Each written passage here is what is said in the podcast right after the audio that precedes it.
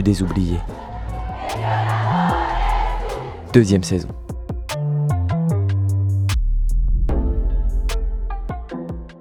À l'heure où les médias dominants entretiennent un voile d'une désespérante opacité sur nos horizons, il nous a semblé urgent de changer de prisme. Le monde est un océan qui se soulève. Au cœur de ces vagues règne ce qui fait de nous des êtres vivants. Écoutons déferler cette écume.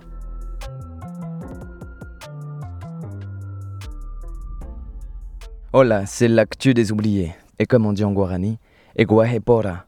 Cette semaine, nous partons au Paraguay et en Colombie pour parler notamment des luttes des peuples originaires.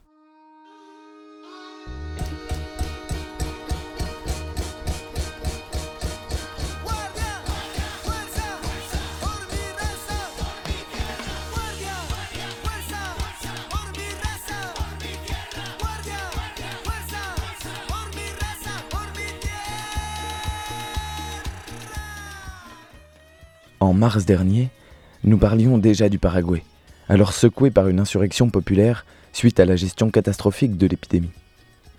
La politique néolibérale, cause d'un système de soins à deux vitesses, était déjà pointée du doigt.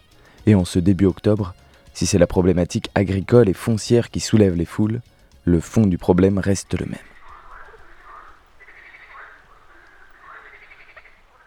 Ce sont les agriculteuristes et les indigènes qui sont cette fois en première ligne. En cause, le vote au Parlement de la loi Zavala, qui augmente la peine de prison encourue pour l'occupation illégale d'une propriété privée. Bien entendu, en surface, et là se situe l'argument du Parti Colorado, au pouvoir depuis 1954, cette loi vise à sécuriser la propriété privée, le travail des agriculteuristes, et assurer aux citoyens que l'État est là pour les protéger. Le souci, c'est qu'au Paraguay comme ailleurs, les peuples indigènes et les petits paysans ont été spoliés de leurs terres, chassés de leurs selvas et pampas, qui furent offertes à de grands propriétaires terriens. Cette tendance fut particulièrement en vogue pendant la dictature militaire d'Alfredo Stroessner entre 1954 et 1989, sous l'égide donc de ce parti Colorado, toujours au pouvoir aujourd'hui. La commission Vérité et Justice paraguayenne affirme que deux tiers de ces terres furent redistribuées à des proches du régime, et en aucun cas à des personnes pauvres. Le média ABC estime aujourd'hui que 300 000 familles rurales sont sans terre au Paraguay, tandis que la concentration foncière est en augmentation constante. Teodolina Villalba, présidente de la Fédération nationale paysanne, la plus grande organisation de travailleuses agricoles avec ou sans terre, confie à The Associated Press que la modification de la loi ne sera pas une solution, parce que des milliers de nos compatriotes pauvres ont besoin d'un morceau de terre pour cultiver. Nous assénons depuis des années la même demande, justice et récupération des terres volées.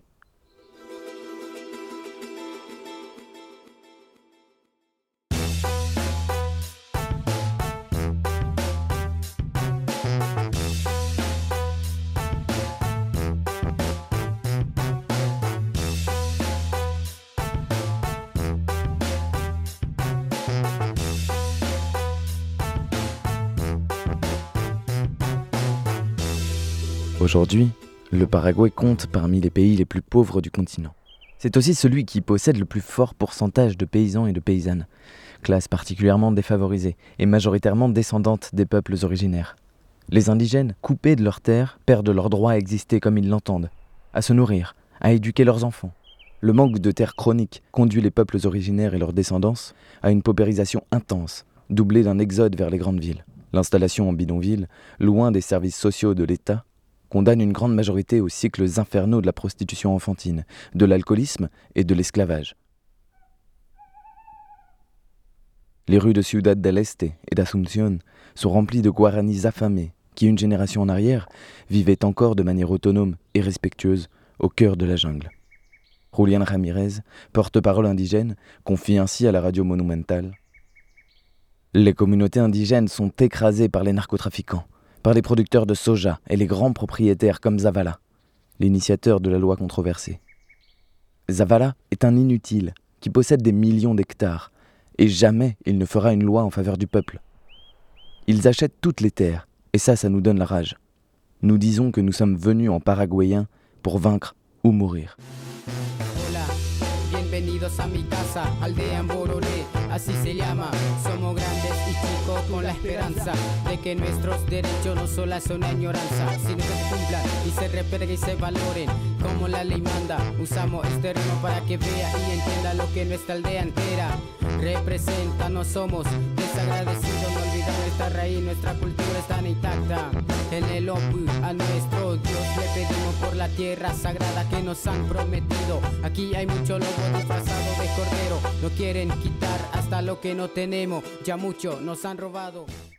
Et pour lutter contre ce génocide qui ne dit pas son nom, le moyen d'action le plus efficace, partagé par des dizaines de peuples indigènes à travers le monde, est l'occupation des terres jadis dérobées. S'installer et revendiquer la propriété d'usage, clamer la terre appartient à celles et ceux qui la cultivent, qui l'occupent et qui en ont besoin pour survivre. Ces récupérations invasives sont en augmentation constante au Paraguay. L'offensive mondiale du néolibéralisme, que l'on connaît en France à travers l'incessante et intense bétonisation des terres agricoles, se traduit en Amérique latine par un accaparement des terres toujours plus violent. Les associations indigènes l'ont dit ces dernières années, nous sommes entrés dans la dernière phase du génocide. L'épouvantail Bolsonaro cache une réalité pourtant globale sur le continent. Les entreprises européennes et nord-américaines, alliées aux propriétaires terriens locaux, éradiquent dans tous les pays les dernières traces de vie libre et ancestrale pour pouvoir nous vendre téléphones, voitures électriques et promouvoir un capitalisme vert qui prétend nous sauver de l'extinction.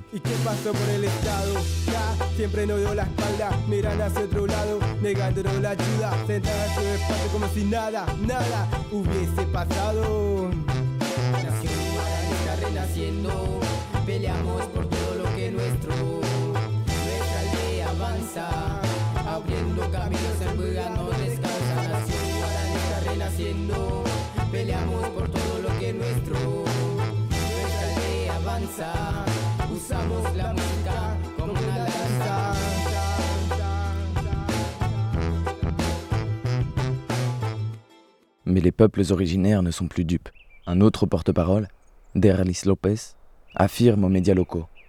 Ils ne résoudront jamais le problème des terres et ils veulent nous montrer comme des criminels. Alors, nous allons venir massivement si cette loi est promulguée. Mercredi 29 septembre, cette promesse a été tenue. Aux abords du Congrès déjà occupé depuis plusieurs jours par les tentes et les hamacs, des milliers de personnes se sont réunies pour tenter de pénétrer dans le bâtiment alors que la loi était votée à l'intérieur. La police a attaqué le cortège avec gaz, flashball et canons à eau. Et c'est avec leurs arcs et leurs lance-pierres que les indigènes, les agriculteurs et leurs alliés répliquent. Plusieurs agents de l'État sont blessés par des flèches colorées, tandis que les voitures sont incendiées aux alentours du Congrès. Depuis deux semaines déjà, les blocages de routes se multiplient dans l'ensemble du pays. Des marches quotidiennes sont organisées dans la capitale Asunción. Mais la répression intense qui s'abat sur les contestataires assimile leur résistance au terrorisme et polarise la société sur la question de la violence, camouflant de fait leur revendication légitime de récupérer les terres ancestrales. Jeudi 30, Derlis Lopez est interpellé par la police aux abords du petit camp installé près du Congrès, avec de nombreux chefs d'inculpation allant de l'extorsion de terres à la tentative d'homicide, en réaction aux affrontements de la veille. L'apartheid judiciaire est sur le point de s'abattre sur lui, comme cela a déjà été le cas pour une quantité phénoménale de militants et de militantes indigènes sur le continent. Au Paraguay, la peine de prison encourue pour occupation illégale des terres peut désormais atteindre 10 ans de prison. Taillée sur mesure pour protéger les grands propriétaires qui préféreront vendre leurs parcelles aux exploitants d'or, de pétrole ou de lithium, cette loi est un coup de mousquet supplémentaire au visage des peuples précolombiens. Mais il ne s'agit pas là que d'une problématique locale. L'extermination de ces écosystèmes, dont les peuples originaires sont partie prenante au profit d'un monde technologisé, c'est faire disparaître une forme de vie dont nous pourrions nous inspirer c'est éliminer la diversité au sein du vivant et de l'humanité. C'est enfouir la mémoire humaine du comment il nous a été possible de vivre un jour sainement. Ces personnes, ces forêts et ces terres relient l'humanité au vivant. Ne les laissons pas tomber.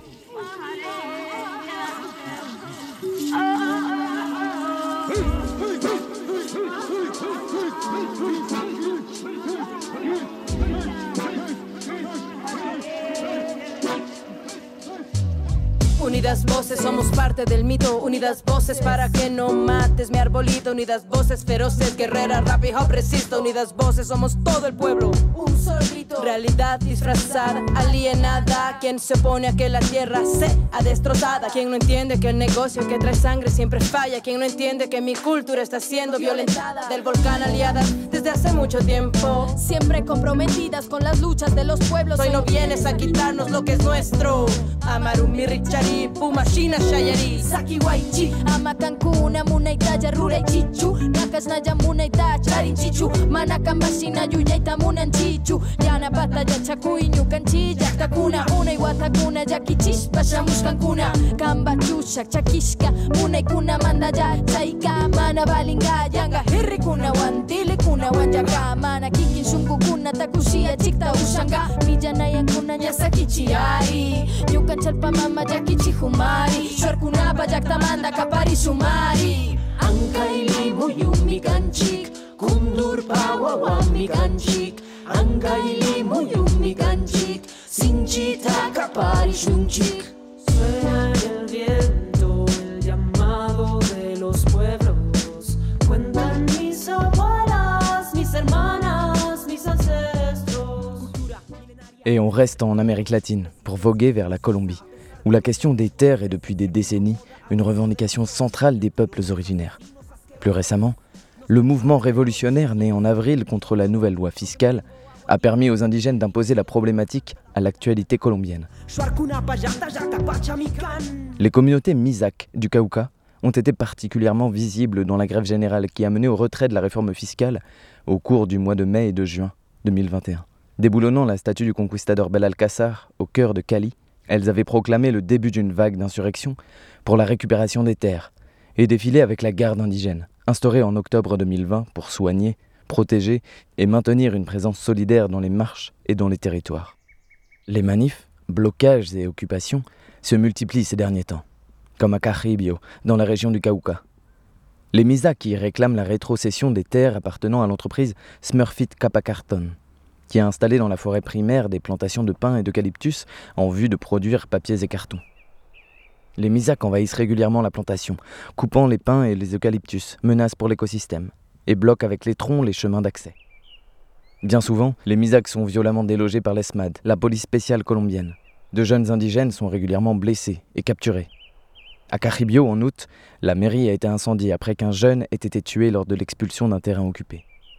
Mais la répression n'entame pas la détermination des peuples à récupérer la terre, notamment parce qu'ils bénéficient d'un soutien grandissant dans la population colombienne. Grâce à la lutte antigouvernementale qui continue depuis avril, au sein du Comité national de grève et d'organisations rurales telles que la conférence agraire, paysanne, éthique et populaire, la parole indigène est prise en compte, comprise et partagée par les millions de Colombiens et de Colombiennes qui sortent dans les rues depuis six mois. En effet, le soulèvement né fin avril n'a rien d'achevé. S'inspirant de l'exemple chilien, les Colombiens et Colombiennes refusent de revenir à la normalité et ne laissent plus une semaine de répit au gouvernement. Malgré la répression, le mouvement social bénéficie d'une émulsion générale, créée par l'association de multiples revendications, des travailleuses à la petite paysannerie en passant par les étudiants et les étudiantes. De toutes parts, des rassemblements urbains se tiennent en même temps que des marches en milieu rural pour se réapproprier les terres ou empêcher l'installation d'un grand projet minier.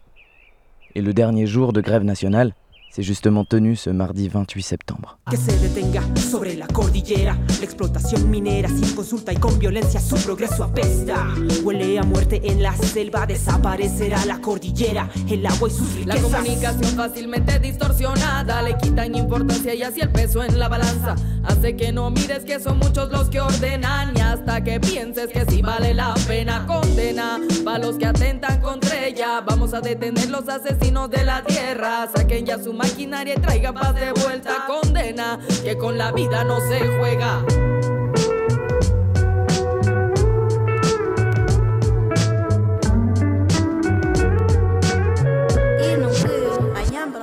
Bogota, fin d'après-midi.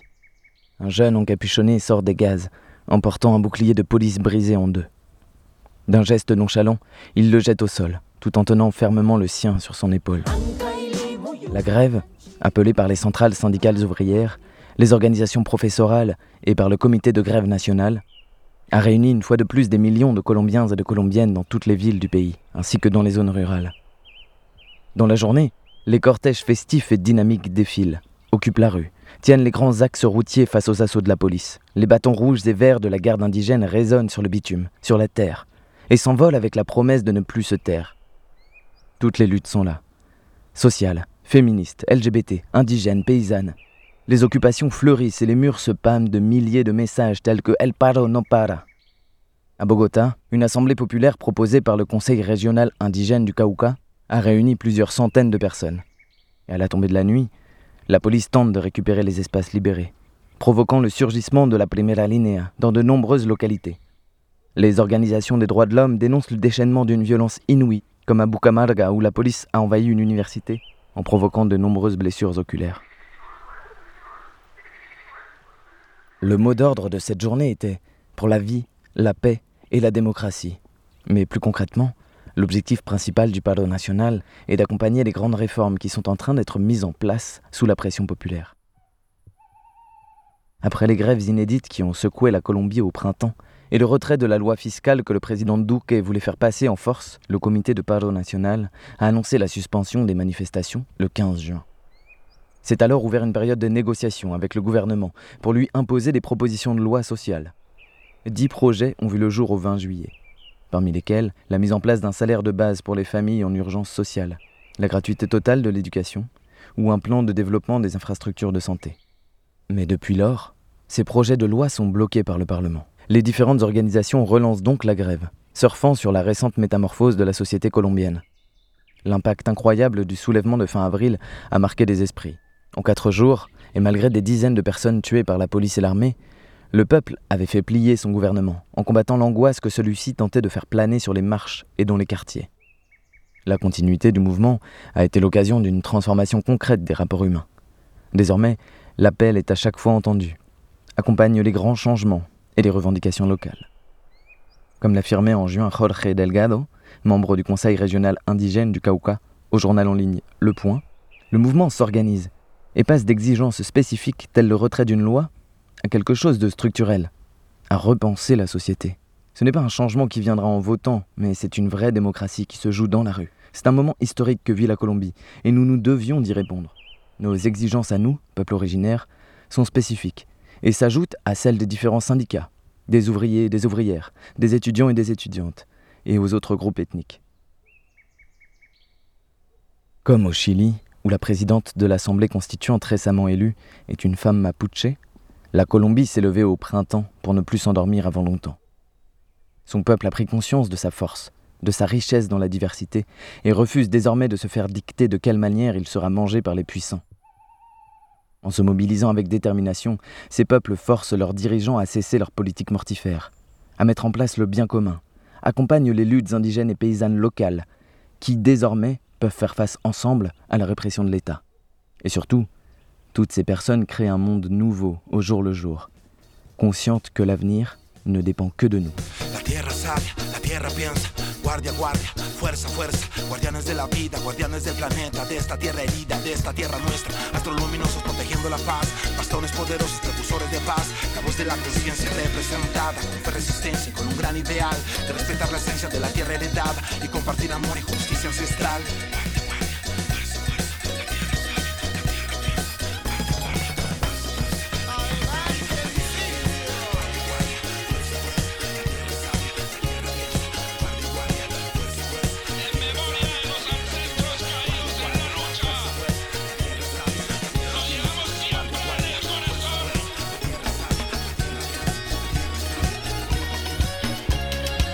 Les sources cette semaine sur le soulèvement en Colombie, le blog d'Alamberto, la CETIM et le journal en ligne Le Point.